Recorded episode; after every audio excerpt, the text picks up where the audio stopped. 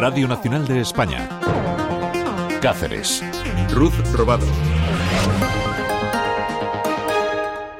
Buenas tardes. La compañía asiática Envision ya pone fecha al inicio de los trabajos para levantar la gigafactoría de baterías en Navalmoral de la Mata. Será en la primera mitad de este año. El presidente de la empresa se reunió ayer por la tarde en Moncloa con el presidente del gobierno, Pedro Sánchez, y esta mañana lo ha hecho en Navalmoral con la presidenta de la Junta, María Guardiola. Victoria Bazaga es la portavoz del Ejecutivo Regional. Extremadura tiene un gran potencial, como saben. Este Ejecutivo tiene plena disposición a colaborar y facilitar la instalación de proyectos industriales de alto valor añadido. La presidenta y los promotores han acordado seguir trabajando durante los próximos meses para que la obra pueda iniciarse lo antes posible. Tras ese anuncio, en Navalmoral hay mucha expectación. Creen que esta industria va a suponer una gran inyección económica para el pueblo y la comarca. Iván Hidalgo es el presidente de la Asociación de Comercios de Navalmoral. Para Navalmoral y para lo que es toda la comarca es una cosa muy importante y lógicamente que den ese paso quiere decir que, parece que va en serio esto, que tenemos un poquito de dudas con ellos y ahora mismo sí estamos muy muy contentos con esto. Eh, como estás diciendo, el tema de, los empleos va a ser muy muy grande, pero también el boom de venir mucha gente a vivir a Navalmoral Nueva, mucho más movimiento de, de todo, de comercio, de vitalidad en Navalmoral la denominación de origen protegida Torta del Casar cerró el año 2023 con una facturación de casi 10 millones de euros, un 8,8% más que el año anterior.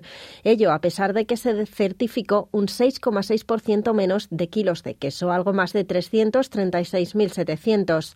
El mercado nacional sigue siendo el principal destino de este producto, con un 96% de las ventas.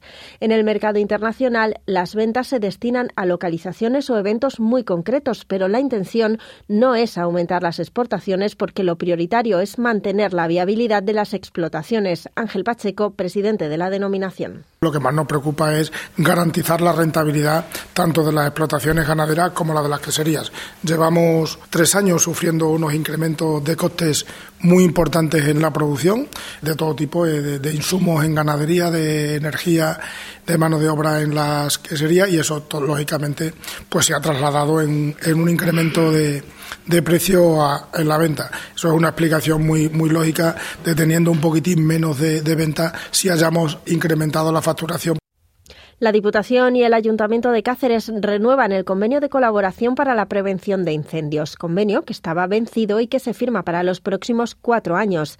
Será prorrogable durante cuatro años más y para este 2024 está dotado con un presupuesto de 2,8 millones de euros. Esther Gutiérrez, vicepresidenta primera de la Diputación. Este tipo de servicios es fundamental en toda la provincia pues, para garantizar la seguridad a ciudadanas de cara al tema de, incendios, de la extinción de incendios. La Diputación mm, presta este servicio a todas las localidades de, la provincia, pero también es consciente de la necesidad de que este servicio se pueda realizar en, las dos oh, ciudades mm, grandes de, de, esta provincia, como son Cáceres y Plasencia ha sido uno de los asuntos abordados hoy en el Pleno de la institución provincial, en el que también se han aprobado inversiones extraordinarias para 16 municipios, valoradas en 347.000 euros. Más asuntos. La Guardia Civil ha investigado al conductor de un coche que fue sorprendido cuando circulaba a 216 kilómetros por hora en un tramo de vía cuya velocidad máxima permitida es de 120 en la autovía A5 a la altura de Puerto de Santa Cruz. El conductor, un hombre de 33 años de edad, se enfrenta a un delito contra la seguridad vial. Israel Bolaños, portavoz de la comandancia. Tras interceptar el vehículo y proceder a la identificación de su conductor, un varón de 33 años, la Guardia Civil le investigó penalmente como supuesto autor de un delito contra la seguridad vial consistente en circular superando en más de 80 km por hora la velocidad permitida. Por otro lado, la Guardia Civil ha investigado a dos hombres de 43 y 47 años como supuestos autores de un delito contra la salud pública en Villanueva de la Vera. La actuación ha culminado con la aprehensión de más de 50 kilos de cogollos de marihuana. Rocío Moreno, de la Comandancia de la Guardia Civil. Los agentes abrieron una investigación tras recibir información por la posible comisión de un delito por cultivo de marihuana. Las comprobaciones e indagaciones realizadas les llevaron hasta la localización de una finca situada en el término municipal de Villanueva de la Vera, donde había un inmueble abandonado y en cuyo interior hallaron numerosas bolsas que contenían cogollos de esta sustancia.